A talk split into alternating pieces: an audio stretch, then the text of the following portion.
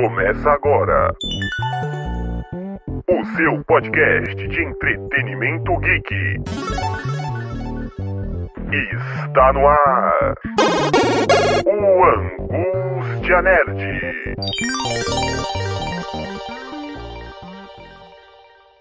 No ar, mais uma edição do Angústia Nerd dentro do Nexp Podcast. Esse episódio de entretenimento, geek, cultura pop e entrevistados mais do que especiais. Muito prazer, eu sou Klaus Simões e hoje, mediando esse podcast, ele que veio direto do Sinfonexp para estar aqui, Jefferson Vicente. Olá, Klaus. Olá a todos os ouvintes que acompanham o nosso trabalho no Angústia Nerd, no Nexp Podcast. Enfim, é sempre é um prazer estar aqui com vocês. E hoje, uma entrevistada mais do que especial. Ela vem lá da Liga NFA. E a mesma luz do holofote que iluminava ela no teatro agora faz brilhar mais ainda a estrela dela como apresentadora de eSports. E ela é uma presença ilustre aqui no Nexp Podcast. Luísa Saro, seja muito bem-vinda. Obrigada, gente. É muito prazer estar aqui compartilhando um pouquinho aqui das minhas experiências, não só com vocês, mas com a galera que tá ouvindo aí também. Legal. Então vamos decorrer este episódio, vamos entrevistar aqui a Luísa, vamos saber tudo sobre ela. Ela que já deu várias entrevistas, mas aqui no Next a gente vai nem repetir, mas escutar aí a voz dela, que já apresenta lá também a Liga NFA. Então, Jefinho, você já pode começar aí esse Next Podcast. Vou começar com uma pergunta, muitas vezes até um tanto quanto difícil, né? Para algumas pessoas às vezes é difícil falarmos de nós mesmos, né? Como que você se apresentaria, como que você apresentaria Luiz Assaro para o público, para as pessoas que são fora desse universo? Como você se define? É, a gente,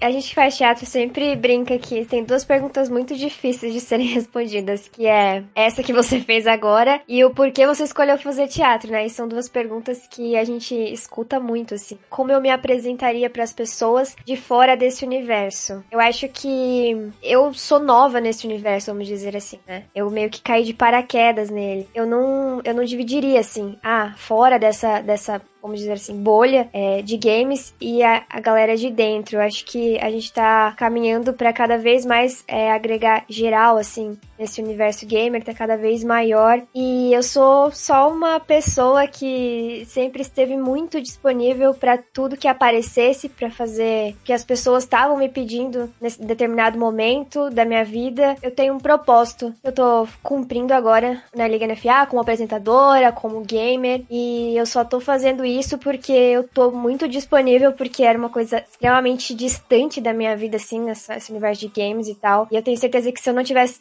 tão disponível assim, eu nunca teria chegado nisso, sabe? Então eu aprendo diariamente com as pessoas que me acompanham, as pessoas que me assistem, as pessoas que assistem a Liga NFA. E eu tenho muito para entregar para elas também. E aprender, acho que é um aprendizado mútuo, assim. Eu sinto, assim, que a minha presença foi inconscientemente requisitada nesse universo gamer. E é que eu estou, assim. É isso.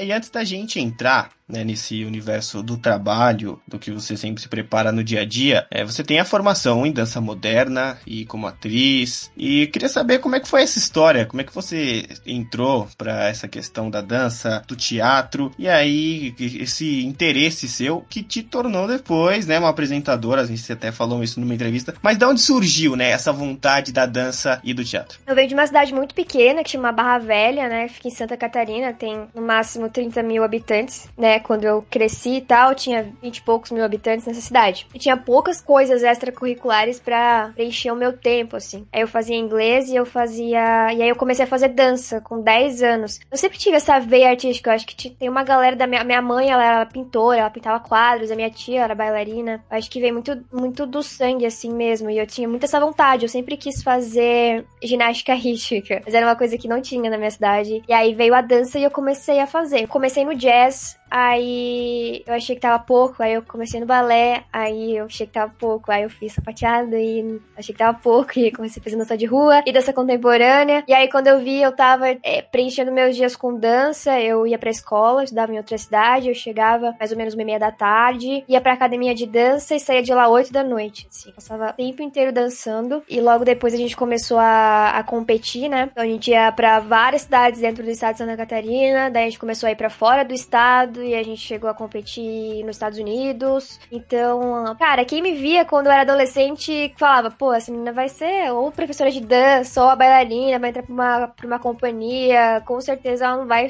fugir disso. E aí, quando eu fiz 17 anos, que eu tava no terceiro ano, aí a gente foi competir nos Estados Unidos e quando eu voltei, eu me vi esgotada, assim. Eu não tinha mais vontade de. Assim, cansaço físico mesmo, sabe? De tipo, puta, desde os 10 anos de idade, dançando o dia inteiro, é, requer muito esforço físico, assim. Não é uma coisa muito simples, muito fácil. Mas eu tinha muita paixão por isso. Poucas coisas na vida se comparam à sensação de estar em cima de um palco e dançando. É, é, é, realmente bizarro, assim. Eu acho que eu não sinto isso nem fazendo teatro. Chega próximo, mas não é igual a estar em cima de um palco dançando. E aí, quando eu fiz é, 17, né? 16, 17, que eu tinha que escolher o que, que eu ia fazer de faculdade, né? E até então, primeiro ano, segundo ano, eu tinha certeza que eu ia fazer educação física. Que eu ia continuar dançando e dando aula de educação física, essas coisas. E aí. Na época você ainda morava em, em Barra Velha? Isso. Barra Velha é próximo de Joinville, né? Isso, isso. Eu nasci em Joinville, mas a gente morou sempre em Barra Velha, do ladinho, né? Bem perto mesmo. Ali Inclusive- de Penha, tudo mais, Isso, né? Litoral isso. catarinense. Penha, Balneário Camboriú, por ali. Cara, eu não sei explicar pra vocês o que, que rolou.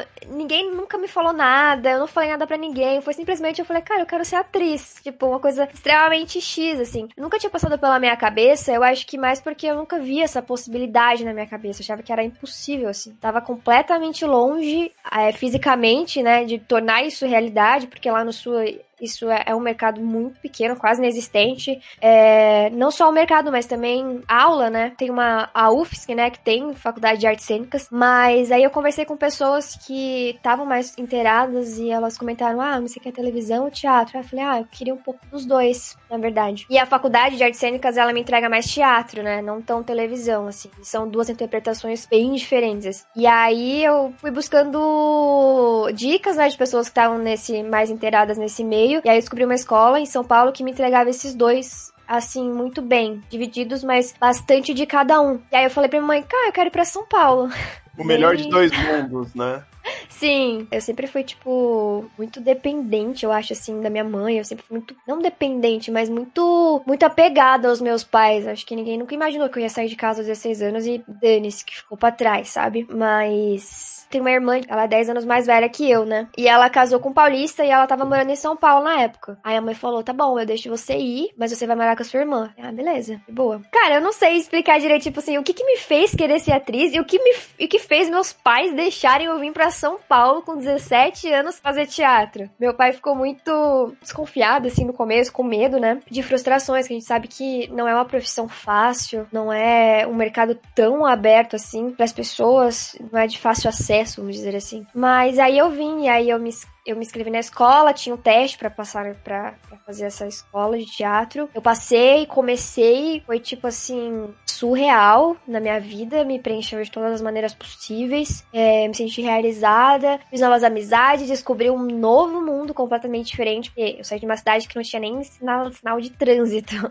E vim pra São Paulo, tinha nem 18 anos, então foi tudo muito diferente. Mas eu, foi bem tranquilo, assim, de me acostumar. Tenho certeza que se existem outras vidas, e outras vidas eu morava em São Paulo, porque parece que foi um reencontro, assim, meu com essa cidade. E aí, quando eu ia visitar, visitar os meus pais, parecia que, que aquele lugar lá não, não fazia mais parte. Eu olhava aquilo lá e era como se. aquele lugar era como se não tinha mais o que fazer lá, sabe? Não, não tinha mais o que meta naquele lugar, assim. Uma identificação imediata mesmo, assim, com Sim. o lugar, né? Porque São Paulo tem um pouco de. Cada região do Brasil você encontra aqui, fora o fato de ser uma cidade imensa, com todas essas possibilidades, é, desse sonho que você buscava, que você já almejava desde cedo, aqui você enxergou essa possibilidade disso se concretizar, né? Sim, total. É tipo, tudo que. Tudo que eu quisesse, São Paulo me entregaria. Porque aqui você encontra de tudo, né? E a dança, eu parei quando eu vim pra São Paulo. Mas ela era muito presente, porque eu tinha. Nossa, eu usei muito a minha, a minha experiência com dança no teatro, de formas absurdas. A gente tem aula de desenvolvimento de corpo, principalmente no teatro, e isso foi muito importante. E a dança não foi só importante nisso, mas foi importante também na minha. Ah, contribuiu muito para eu ser quem eu sou hoje, sabe? É, a gente tinha que aprender a se virar sozinha, a ter muita responsabilidade, principalmente porque a gente viajava, cuidar, administrar o dinheiro, cuidar do próprio dinheiro desde muito cedo, lidar com frustrações. Então, a dança me ajudou não só no teatro, mas também na minha formação como, como pessoa, assim. Foi muito, muito importante. E é até hoje. É, sem contar a saúde, né? Com certeza fez total diferença, assim, na minha saúde. Dessa história toda que você tá contando pra gente, até chegar o momento de você se tornar apresentadora, como que pintou esse convite? Como que surgiu essa oportunidade para você? Eu comecei a estudar teatro, fazer essa escola, e eu me formei em três anos. Na verdade, era um curso profissionalizante, né? Me dava direito à minha carteira de atriz, que é o DRT, né? Carteira profissional. Aí, quando eu finalizei a escola, eu terminei. Eu tirei essa carteira. E aí veio uma parte muito difícil, que era tentar ingressar nesse mercado. Eu procurei um agente que me representasse, fiz vários testes, fiz teatro, fiz uma peça profissional com um dos professores meu dessa escola. Foi muito legal, foi uma experiência bem única, assim. E aí, conforme eu ia esperando aparecer teste, etc., eu entrei numa companhia de teatro infantil também. Eu fazia peças infantis no Play Center, tipo Chapeuzinho Vermelho, Frozen, Oi Maria. Foi muito legal também, porque eu sempre tive muita paixão por criança. Trabalhar com criança sempre foi tipo sonho para mim, assim, real. Tanto que quando eu fazia, quando eu estudava teatro, falava que eu queria fazer novela infantil, que eu achava muito legal estar perto assim de crianças. Eu acho também muito enriquecedor, preenche muito meu coração, assim. Mas era muito difícil, eu tinha ajuda dos meus pais, e aí eu fui fazendo 19, 20, 21, e meu pai ainda me ajudando, e aí eu comecei a me cobrar muito em relação a isso. E me senti muito culpada também, porque, poxa, é, Tipo assim, eu pegava um trabalho e esse trabalho eu me sustentava três, dois, três meses e depois não tinha mais trabalho e eu pegava o trabalho depois de um ano. Eu cheguei a fazer uma minissérie, que no caso foi em 2018, ainda não lançou, então eu acho que eu não, não sei se eu posso dar muitos detalhes sobre isso. Mas eu, eu, eu participei dessa minissérie, contracenei com diretores fodas, um diretor muito renomado assim no Brasil, então foi uma experiência muito da hora também. Fiz comerciais e também recentemente eu fiz uma minissérie série educativa pra TV Cultura também. Aí chegou um momento que eu falei, cara, eu vou me sustentar e eu vou trabalhar de garçonete, porque eu morava com mais três pessoas, é, duas amigas e um amigo, todos atores. E uma dessas minhas amigas era trabalhava num restaurante também. Eu falei, eu vou trabalhar lá também, vou mudar meu currículo e vai ser isso. E aí veio a pandemia. Eu falei, ah, que legal. Agora realmente voltei para casa dos meus pais. Voltei assim naquelas, né, que meu apartamento ainda ficou aqui, mas eu fui passar esse tempo lá com os meus pais de quarentena e tal. E aí meu pai falou: Você não vai voltar pra São Paulo? Eu falei: Quê? Como assim? É, não vou mais te ajudar, não consigo mais te ajudar. É... Vamos entregar apartamento, depois você vê o que você faz, você, você arruma um emprego para você poder voltar. E eu falei: Cara, antes eu era muito desesperada, assim. Eu acho que essa minha vinda para São Paulo me amadureceu muito, assim, no, no passar dos anos que eu, que eu estive aqui. Eu já tô sete anos aqui, né? E esse momento, graças a Deus, eu não me desesperei. E eu falei: Não, vai dar tudo certo. Confiei que ia dar tudo certo. O Bernardo Bernardo, que é o CEO da BMS, me chamou para trabalhar na, no, clã, né, na produtora, tá? Ele que faz a Liga NFA. Bernardo, eu, ele era meu amigo, eu conheci, ele é daqui de São Paulo. E aí ele me chamou para trabalhar como produtora, porque, assim, é, como a gente era amigos, às vezes, ele, às vezes ele precisava de alguma coisa, tipo, você conhece alguma bailarina? Tô precisando para isso. Você conhece um ator, um modelo para tirar foto para isso? E eu ia ajudando ele. Ele falou: Ah, já que você me ajuda sempre, você não quer vir trabalhar com a gente? A gente tá precisando de uma produtora aqui. Eu falei, com certeza tipo assim, caiu do céu literalmente. Eu falei, nossa, eu preciso de um emprego pra voltar pra São Paulo. E o emprego apareceu. Aí eu voltei pra cá, né, no meio, assim, no meio da pandemia, no meio de 2020, mais ou menos. Comecei a trabalhar na produtora e aí eu comecei a mergulhar no universo gamer, entender tudo, era completamente diferente para mim. Eu nunca tinha entrado em contato, eu nunca fui uma adolescente que, que, que, eu fui uma adolescente que só dançava, não fazia mais nada. Não socializava com as pessoas, não não tinha tempo porque sempre tinha ensaio, não tinha tempo para jogar, no máximo assistia um filme nas férias, era isso. E aí eu fui conhecendo, fui me interessando, fui curtindo muito as pessoas também. E aí conforme foi, eu eu ficava, eu era produtora artística, então eu acompanhava os casters da NFA durante toda a transmissão. E aí eu, eu assistia, né, é, a Liga NFA, que foi a Season 4. Eu entrei na feminina, aí rolou a feminina, Season 4, e depois veio a Liga NFA Season 4. Aí eu ia assistindo e tal, eu fazia também os figurinos deles, então eu ia atrás de roupa para eles vestirem. A, toda a, o figurino da Season 4 foi feito por mim também. Eu, era bem louco, porque eu não sou formada em moda, mas foi um desafio, assim, mas foi muito legal também. E de certa forma, quem trabalha com arte na hora de botar a criatividade para fora, a coisa acaba fluindo, né? Sim, tipo, eu tinha, eu não tinha experiência como produtora, mas eu trabalhei com muitos produtores, né, é, fazendo, ah, fazendo, gravando, né, fazendo trabalhos. Então eu sabia mais ou menos o que eles faziam. Eu tenho amigos muito próximos que são produtores, então eu pedi ajuda, ah, como que eu faço isso, como que eu faço aquilo. Eu, cara, eu me enfiei e eu fui pesquisando e eu fui me virando e fui fazendo o meu trabalho. Pensa que, tipo, agora na, lá na, na, na, na BCM, na BMS, a gente tem seis produtores. E só tinha eu, e eu fazia tudo. Tem experiência, realmente fui me joguei, fui fazendo, fui aprendendo. Fui aprendendo não só esse trabalho é, por trás das câmeras, mas fui aprendendo também muito sobre o universo gamer. Comecei a jogar, é, meu, meu pai me ajudou com o computador, eu comecei a jogar Free Fire, comecei a entender tudo. E aí eles queriam alguém para fazer os, os stories, né? Tipo, durante a NFA, comentar o que tá rolando, quem deu bullying em cada queda, e enfim. E aí eles me chamaram e falaram assim: não é atriz? É você mesmo que a gente precisa. E, ah, então tá. E aí eu comecei a aparecer nos stories da NFA fazendo isso. Realmente tem tudo a ver, né? Por mais que eu não tô atuando, entre aspas, é, a minha experiência com, com câmera, com palco, absolutamente tudo a ver. Então eu, eu uso isso, né, é, ao meu favor na hora de, de fazer de fazer negócio acontecer. É, nesse comparativo, Luísa, que você pode fazer do seu primeiro dia como apresentadora até os dias atuais que, que a gente está gravando, como é que você analisa a sua evolução de conhecimento, né, dos games, sua evolução na apresentação que você pode dizer que você colheu? Olha, eu morria de medo.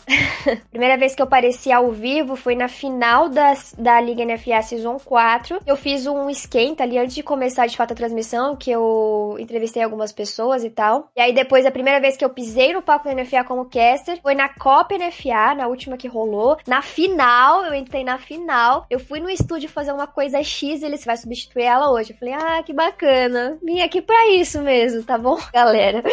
E aí fui no palco e eu, eu já tava entendendo bastante Free Fire, mas, né, era tipo assim, seis meses em contato com o jogo. Sete, oito meses no máximo. Então eu entrei no palco morrendo de medo, é, mas contracenar com Samuca, com o cabelo, é fora do, do comum, assim. Então eles me ajudaram muito, me deixaram muito tranquilas. E aí deu tudo certo, daí eu fiz a feminina depois, e aí depois veio a Legends, e agora, agora veio a Season 5 da Liga NFA, e cada vez que eu faço eu aprendo mais coisas, é, não só sobre não só sobre como ser uma apresentadora, mas também sobre o jogo, né? Entender cada vez mais. Aí chegou a Mila que me completou completamente. A gente é extremamente parceira uma da outra. A gente ficou muito amiga desde o primeiro dia que eu vi ela. Ela é uma pessoa que me ajuda. A Mila é fora da curva, assim. Então eu tenho. Eu contraceno com três pessoas. A gente é muito parceiro, a gente é muito amigo e a gente se ajuda muito. Eu acho que isso faz total diferença na hora de apresentar. Então, a Luísa que começou pra Luísa agora era uma Luísa muito medrosa. E agora eu, eu, aprendi, eu meio que entendi que, cara, pode me dar um desafio aí que eu tô aqui e eu quero fazer e vai dar certo. É só ter vontade, ir atrás, estudar, que dá para fazer, sabe? Mas vocês não têm noção do quanto eu tive medo. O primeiro dia de live que eu fiz jogando Free Fire, porque eu era ruim, eu tinha um mês jogando no emulador só. Eu tremia, eu tremia, eu não conseguia jogar direito porque minha mão suava frio. E no primeiro dia que eu fiz live na buia, a Mila me deu um gank. Então veio tipo 600 pessoas pra minha live. No primeiro dia que eu fiz live. Foi incrível, assim. Eu fui muito bem recebida pelas pessoas. Nossa, o aprendizado. A cada dia eu aprendo muitas coisas maravilhosas. E eu acho que essa é a principal coisa que eu aprendi. Que é, cara, eu, eu conseguiria fazer, mas eu não preciso sentir o medo que eu senti para fazer. Porque se eu tivesse feito o que eu fiz sem medo, eu teria aproveitado muito mais. Teria sido muito mais gostoso. Você falou que nos primeiros dias ainda jogava meio mal. Enfim, eu queria saber é, como o, se o seu conceito mudou com relação a isso, como que você enxergava antes e hoje você vê, se você hoje vê de outra maneira. Sobre eu jogar mal?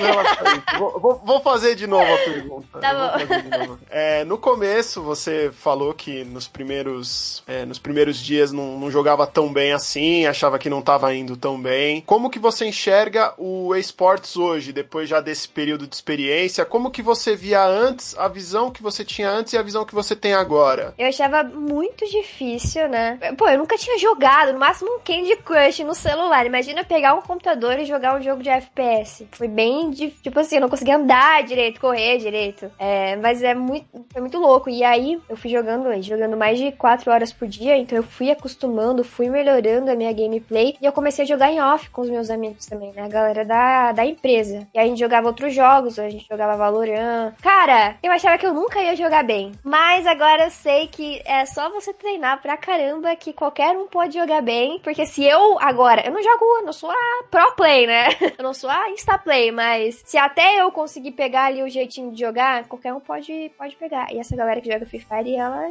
eles dão aula, né? Eles realmente comem o jogo com farinha, jogam o dia inteirinho até de madrugada e a gente vê os resultados lá na Liga NFA. Eu acho que a gente pode fazer literalmente qualquer coisa se tiver muito afim. Eu tô tendo aulas com uma criança de Free Fire, porque minha época né, passou e eu queria aprender mais de Free Fire, então eu estou tendo aulas com uma criança. Mas o conhecimento é que tem. Vou falar que a gente é cringe. O CSGO, por tantas coberturas de eventos e contato com jogadores e jogava nas lan houses, né? Eu consegui já pegar, mas o Free Fire ainda estou aprendendo. Deixa eu te fazer uma pergunta antes. Você joga no celular Free Fire? Tô com emulador. Emulador, é porque no celular é, eu acho mais difícil mesmo, assim. E eu também tive aulas com uma criança, que é o meu primo, que ele tem 10 anos, agora acho que já tem 11, 12, já me perdi. Mas ele tinha 10 anos e ele começou a me, bem quando eu entrei como produtora, a me ensinar. E a galera que vem nova, o Free Fire é muito forte, né? Com essa galera mais nova, cada vez a gente vê mais isso, a gente tem jogadores muito novos, né? Estão dando aula aí, então realmente só os cringe online. Mas para uma apresentação a gente tem que ter aquele preparo, né? Cada dia na nossa vida é um dia diferente do outro e cada jogo é, nos reserva sempre uma experiência nova. Luísa, como é que você se prepara para cada apresentação, para cada programa? O que, que, você faz ali, algum ritual antes de entrar ao vivo? Uhum. Porque cada dia muda, né? Opa, com certeza. Tem preparação. A gente tem aula de voz, nós que é CZFA, pra melhorar não só a voz, mas desenvoltura também, né? É, corpo. a gente recebe os feedbacks, né? A gente assiste as transmissões, recebe os feedbacks desses professores e eles passam exercícios vocais pra gente fazer. Então, antes de começar a NFA, a gente se entrosa, a gente meio que faz a nossa rodinha, nós casters, faz os nossos exercícios de voz, que mais ou menos uns 10 minutos, e a gente faz exercício de improviso também, que é só pra gente ficar na mesma sintonia, sabe? Antes de entrar e é muito importante pra gente não falar um por cima do outro, pra sintonia rolar mesmo, assim, durante, a, durante o ao vivo. Fora beber muita água durante a, durante a NFA e fora também estudar o jogo, né? Eu e a Mila, principalmente, a gente assiste, assiste sempre a gente começar os melhores momentos da transmissão passada, pra gente relembrar e ficar tudo fresquinho na ponta da língua. Estudar a tabela, né? Como ficou a tabela depois da última transmissão também. Muita gente não imagina, né, que a gente faz tudo isso, assim, mas, é, bom, a gente trabalha com a voz, né? Principalmente quem tá narrando ali, o Samuca o Cabelo. Se eles não cuidarem da voz dele agora, daqui 20 anos eles não vão ter voz para trabalhar, sabe? Assim, é muito, é muito importante. E eu, como atriz, eu sei bem disso. E então a gente cuida muito dessa parte, sim de corpo e de voz. Essa questão da voz é muito importante. Eu ainda mais como narrador de futebol, que é uma coisa que a gente faz aí três vezes por semana, é uhum. muito doido. E até aprender nomes também, né? No começo que a gente vai falar alguma coisa, a gente acaba errando. Então, esse preparo é muito importante. Mas tem uma pergunta aqui que logo menos a gente quer parar de fazer, mas a gente tem que fazer por enquanto, enquanto acontece isso. Que são os preconceitos com o esportes em geral e principalmente com o Free Fire. Até a galera de dentro do esportes tem esse olho torto pro Free Fire. Se você, como era de fora desse mundo, enxerga isso ainda hoje, como é que você vê essa questão quando as pessoas viram a cara assim pro Free Fire? Como é que é a sua visão de que o Free Fire tá mudando, né, essa, esse novo cenário para as pessoas também? Realmente você tem total razão, assim. Eu acho muito louco é uma pessoa que tem um computador de última geração e pode jogar o que quiser nesse computador falar isso, né? Porque ele tem acesso a muitos jogos e ao jogo que ele quiser. E o Free Fire roda em qualquer celular, literalmente. Então ele agrega muita gente. Eu tenho uma super, uma super gratidão de poder trabalhar com o Free Fire, porque eu acho maravilhoso o que o Free Fire faz na vida e fez, né, na vida das pessoas, né? Eu acho que o Free Fire tirou muito moleque da rua pra ir pra casa e pra jogar o Free Fire e transformou muita gente que precisava muito em exemplos para essa galera seguir. Então eu vi uma vez na entrevista do Alok falando que hoje o, o menino que mora na favela, ele não se inspira mais traficante no morro, ele se inspira no Nobro. E o quanto isso tem significado e o quanto isso tem um peso muito bom na vida das pessoas. Então, o Free Fire, ele chegou e eu tenho certeza que ele salvou e salva a vida de muita gente. Então, pra galera que tem esse preconceito dentro do esportes, principalmente, eu acho que é importante a gente olhar por esse lado, porque nem todo mundo tem acesso a, a coisas que algumas pessoas têm, algumas pessoas não. Então, o Free Fire, ele, ele veio para dar oportunidade pra gente que antes não tinha essa oportunidade, sabe? E até a gente entrevistou o Shazam, entrevistou, a Mila falou a mesma coisa, e pessoas de fora, né? A gente fez uma entrevista com músicos aqui para a Semana do Rock, e eles também jogam, então pra você ver que todo mundo tá entrosado com isso, né, gente? Sim. Como que você criou a sua relação com o público, assim? Como que, é, com fãs, com haters, enfim, como é que é a sua relação com o público que te acompanha? É, olha, eu tô muito no comecinho ainda, né? Eu tenho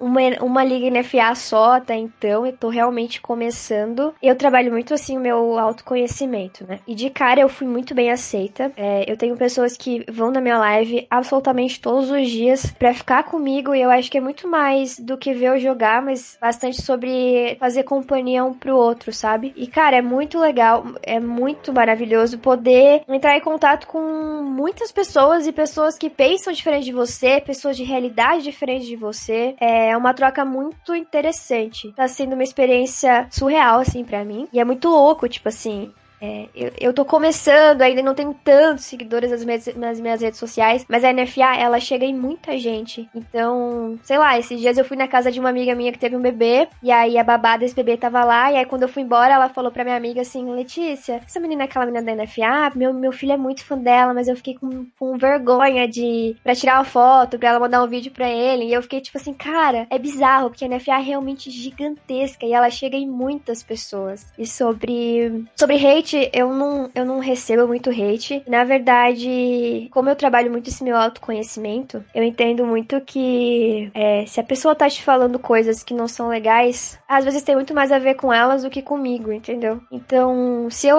se eu sei quem eu sou, se eu sei o porquê que eu faço as coisas, o que eu tô sentindo, é, eu não me confundo com, a, com, a, com esses xingamentos e eu não me identifico, então isso não me atinge, sabe? Só que realmente não é uma coisa muito fácil de se fazer, porque a gente se coloca em prova o tempo inteiro, a gente duvida da gente o tempo inteiro, até inconscientemente, principalmente inconscientemente. Por isso que é um treino mesmo de autoconhecimento, para eu ter certeza do que eu sou e do que eu não sou, saber lidar com isso. Eu já tive, já, eu já recebi sim mensagens não tão legais e eu respondi. E sempre que eu respondo essas, essas pessoas, elas, elas mudam de opinião na hora, porque muitas vezes elas só estão buscando uma atenção, sabe? Então, eu acho que ninguém joga hate em alguém porque tá feliz, porque tá bem. Se eu jogo hate em alguém, eu não tô bem. E aí eu procuro olhar para essas pessoas com outros olhos, porque o é, mostrar para elas que tá tudo né? bem, é sabe? questão de o problema está nelas e não em quem tá fazendo o trabalho, sabe, super Sim. de boa, né? E, e, é, e, é, e é necessário justamente isso, assim, eu acredito que não só para qualquer área que você esteja, seja com as pessoas, que você lide com as pessoas, né, seja comunicação, seja arte, é necessário essa força mental e esse autoconhecimento, né? Sim. Porque se levar em consideração certas coisas, a gente fica louco. Então, Total exatamente. Conforme mais pessoas te conhecem, mais pessoas te acompanham, provavelmente as pessoas vão ter sempre ressalvas para fazer sobre você. Sempre. Principalmente se você é mulher. Muito mais, sabe? Então, acho que tem que cuidar muito bem, assim, da, da, da própria saúde mental.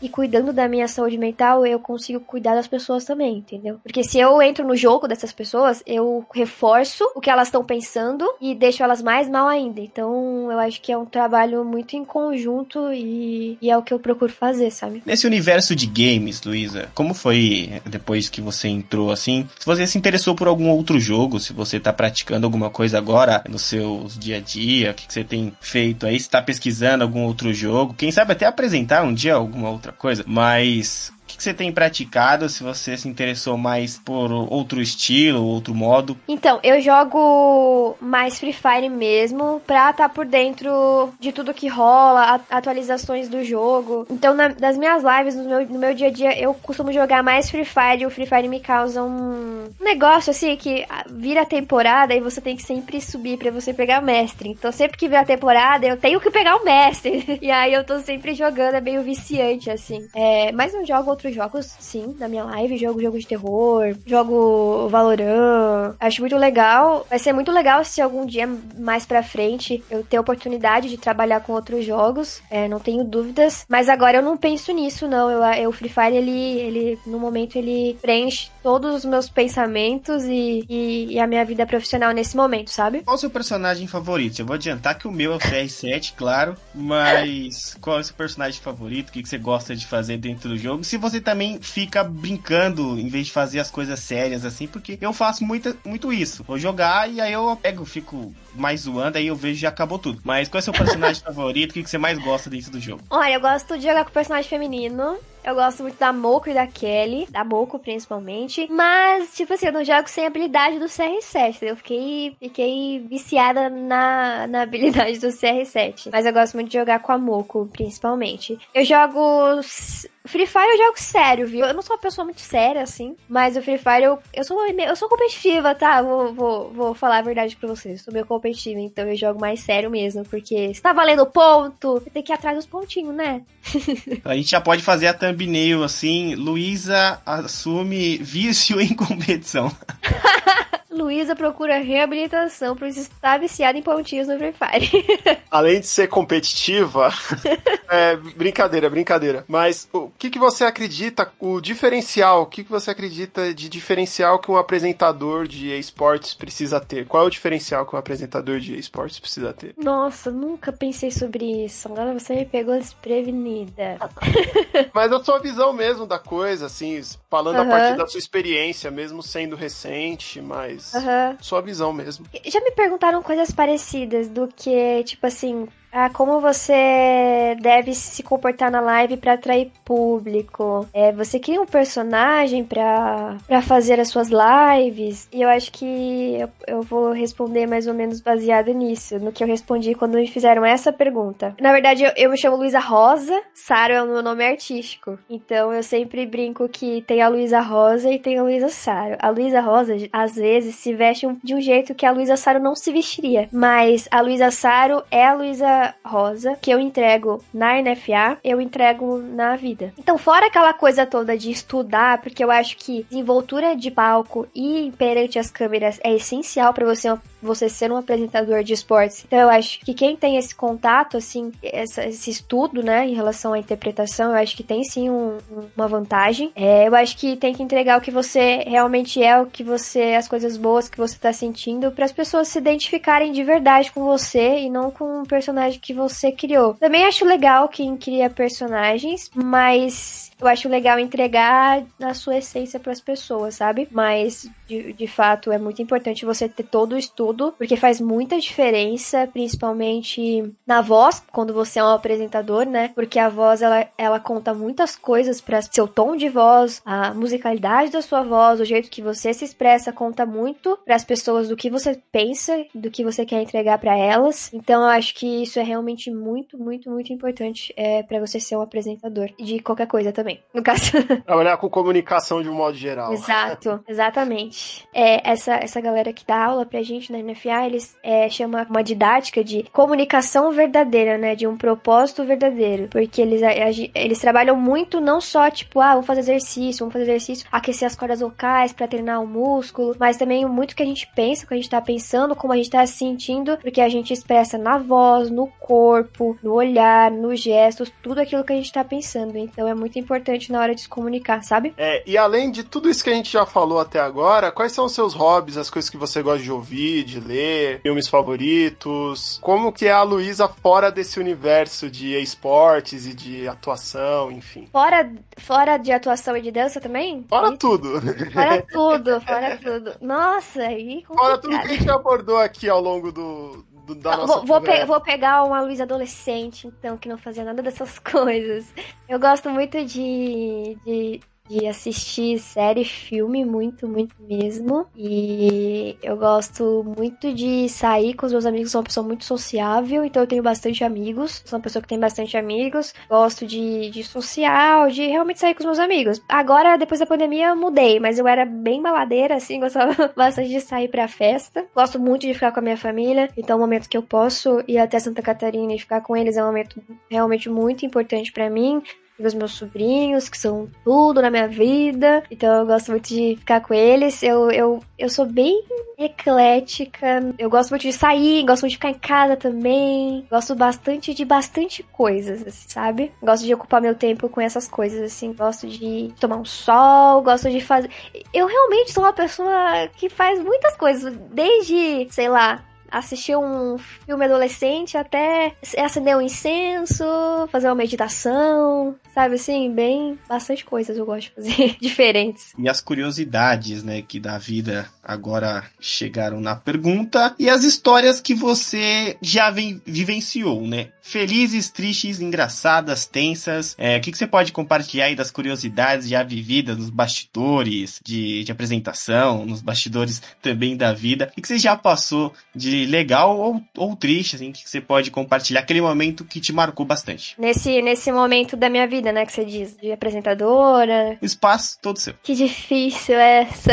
Eu acho que coisas muito boas. Primeira vez que eu subi no palco do NFA foi um momento bem diferente e que me marcou muito e que me encheu com o coração, assim. Então foi um momento muito feliz e ter o apoio das pessoas que estão trabalhando comigo, principalmente em cima do palco ali, né, que estão tete a tete comigo. Samuca, que é uma inspiração pra mim dentro desse universo, e é uma pessoa que me apoia muito. Isso é muito importante, então eu me lembro da primeira vez que ele falou coisas legais pra mim sobre o meu trabalho. É uma coisa que me marcou muito. A final da Liga NFA Season 4 também, que foi a primeira vez que eu apareci na frente de uma câmera, que eu tava parecia que segurando um elefante nas minhas costas durante a apresentação, e no momento que saiu, que a câmera cortou pra mim, eu respirei fundo e aquele elefante saiu das minhas costas e tinha muita gente ali ao meu redor. Muita gente, tipo, tinha umas cinco pessoas da, da, da empresa, da agência, tinha uma galerinha ali na minha volta e eles bateram palmas, assim, me, me, me aplaudiram. E eu falei, cara, essas pessoas estão aqui realmente comigo e eu fiz o melhor que eu podia fazer nesse momento. E isso foi muito legal. Momento que foi dif- difícil pra mim foi o momento que eu vim pra São Paulo e que eu tive, eu sentia muita falta da- dos meus pais, então não foi muito fácil assim. Eu morava com minha irmã, com meu cunhado, e eles se tornavam mais fáceis pra mim, porque eu sempre fui muito amiga da minha irmã. E aí depois, minha meu, eu morei um ano mais ou menos com eles, e depois meu cunhado foi transferido pra outra para outro estado, e eles foram e eu fiquei morando sozinha. E aí eu comecei a namorar, e foi um namoro bem conturbado, então esse foi tipo um dos piores momentos assim da minha vida, mas também serviu de muito aprendizado pra eu entender que eu não dependo emocionalmente de ninguém, entender que eu mereço coisas muito boas e parar de achar que eu parar de aceitar coisas poucas, coisas rasas e coisas que não me fazem bem, sabe? Foram dois momentos que me marcaram muito durante, durante a minha trajetória, porque é muito louco, porque até o momento que eu fiz 17, 18 anos, quando eu era adolescente, parece que é um momento que eu tava aprendendo muita coisa, né, sobre a vida, como as coisas funcionavam, as coisas do jeito que tinha que ser, e aí eu comecei a me conhecer e a me entender realmente depois que eu fiz 18 anos. Então, as coisas que mais marcantes pra mim é a partir desse momento, sabe? Porque antes disso parece que foi só o momento de, de, de entender as coisas, como funcionavam as coisas no, no mundo, na vida, na sociedade. Então, acho que depois disso que, as que eu consigo definir melhor as coisas. E as coisas de fato têm sido cada vez melhores, porque eu aprendo coisas durante os dias, no decorrer dos dias da minha vida, e eu de fato aprendo, né? E não volto a fazer, cometer os mesmos erros de antes, cometo novos erros e aprendo de novo com esses erros. Então é isso. Que tudo isso nos, nos torna mais fortes, né? Aquilo Total. que, aquela frase, né? O que não nos mata nos fortalece, né? Sim, Então, algumas cicatrizes às vezes são importantes pra gente total, ter certeza. outros significados é, com relação à, à vida. Eu sou muito grata a tudo que aconteceu, até porque, tipo assim, naquele determinado momento, a Luísa pensava X e Y. E não tinha como ela não ter vivido aquilo, porque era aquilo que eu tava pensando, entendeu? Hoje eu penso outras coisas, e aí eu não vou, eu não vou me, me, me encontrar nas situações que a Luísa de três anos atrás se encontrava. Não tem como, sabe? Então, para eu começar a entender melhor como funcionam as coisas, o que é melhor para mim, eu, eu precisei passar por isso, porque dentro daquela mentalidade que eu tava na, naquela determinada idade, só poderia ser aquilo, sabe? Só poderia dar aquela resultante, conforme o que eu pensava. Então, tudo,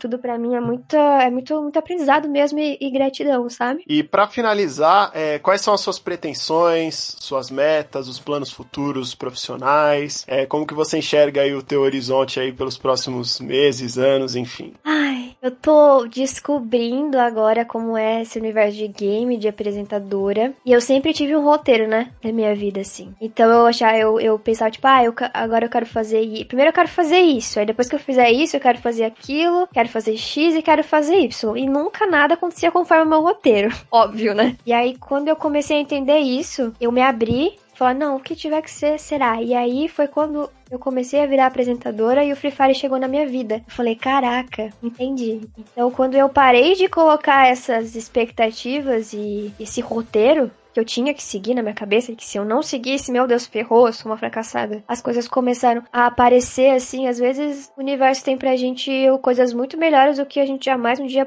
pôde imaginar. Eu ainda quero fazer coisas que eu não sei o que nessa área de apresentação, diferentes que eu tô fazendo agora, sim. E eu deixo isso reservado pro universo, mas uma coisa que eu quero mesmo também é voltar a quero atuar ainda. Tipo, ah, agora eu sou apresentadora de esportes e eu vou ser isso pro resto da vida. É, não, não que eu não vá ser pro resto da vida, mas eu também quero trabalhar de novo com atuação mesmo, sabe? Tipo, filme, novela, teatro, quem sabe. É realmente uma coisa que eu não excluí da minha vida 100% não. Eu, eu tô nesse momento como apresentadora e eu tô fazendo isso agora, mas se Deus quiser, é, ainda vou poder navegar por esse outro lado aí da, da atuação. E quando isso acontecer, Luiz, a gente tem certeza que isso vai acontecer, deseja todo esse sucesso, força para você conseguir os seus objetivos. Volte ao Nexp, com certeza, para contar mais a trajetória. É, os microfones do Nexp estão sempre abertos. A gente assiste vocês lá na Liga NFA, assiste você, assiste a Mila. Então a gente torce muito também pelos apresentadores, porque não é um mundo fácil, é um mundo que está se consolidando agora e as pessoas Sim que estão lá passam por muita coisa. Cara tapa, né? Exatamente. Então a gente torce para vocês, a gente cobre né, os esportes, a gente fica muito uhum. feliz. E a nossa entrevista chegando aqui ao fim, né? Infelizmente. E o seu recado que você pode deixar para todo mundo. E desde já, a gente agradece demais a sua participação. Foi muito especial, foi muito incrível ter você aqui no Angustia Nerd do Next. É, primeiramente, obrigada pelo convite. E pode ter certeza que se eu receber outro convite, eu volto. Não tenho dúvidas disso. É, tô muito aberto para bater esse papo com vocês e com as pessoas.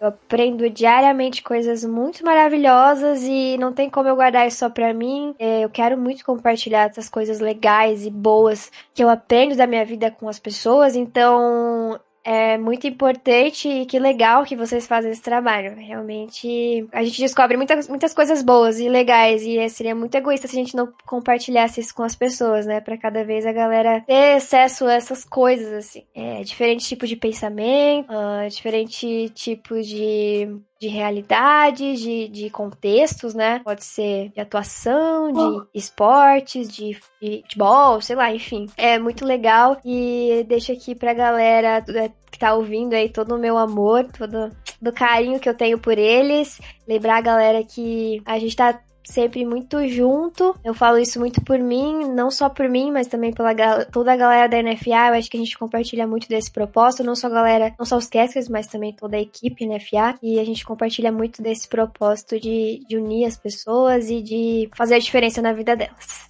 Então é isso. Muito obrigada pelo convite. Foi muito, muito legal estar aqui. Pode ter certeza que se tiver outras oportunidades, eu voltarei. A gente também foi ótimo. A gente está muito feliz. A gente que agradece é, pela sua participação. E deixar aquele nosso recado clássico aqui, sempre todo final de podcast. Siga-nos no Instagram, NextPBR. Curta a nossa página no Facebook. Continue prestigiando o nosso trabalho, né, Klaus? Exatamente, Jefinho. Se você quiser entrar em contato com o Nexp, é simples, hein? É só mandar o seu e-mail para podcast.nextpbr.com E no nosso site tem conteúdo diário sobre diversas coisas que acontecem no universo geek, nextbr.com, sempre on e roteando para vocês. Sou Klaus Simões, agradecendo a parceria de Jefferson Vicente e a entrevista mais que especial com a Luísa Saro. Esse foi mais um episódio do Nextp Podcast. O Angústia Nerd nunca para de adquirir experiências, sempre prontos para o próximo desafio. Obrigado a todos e até a próxima.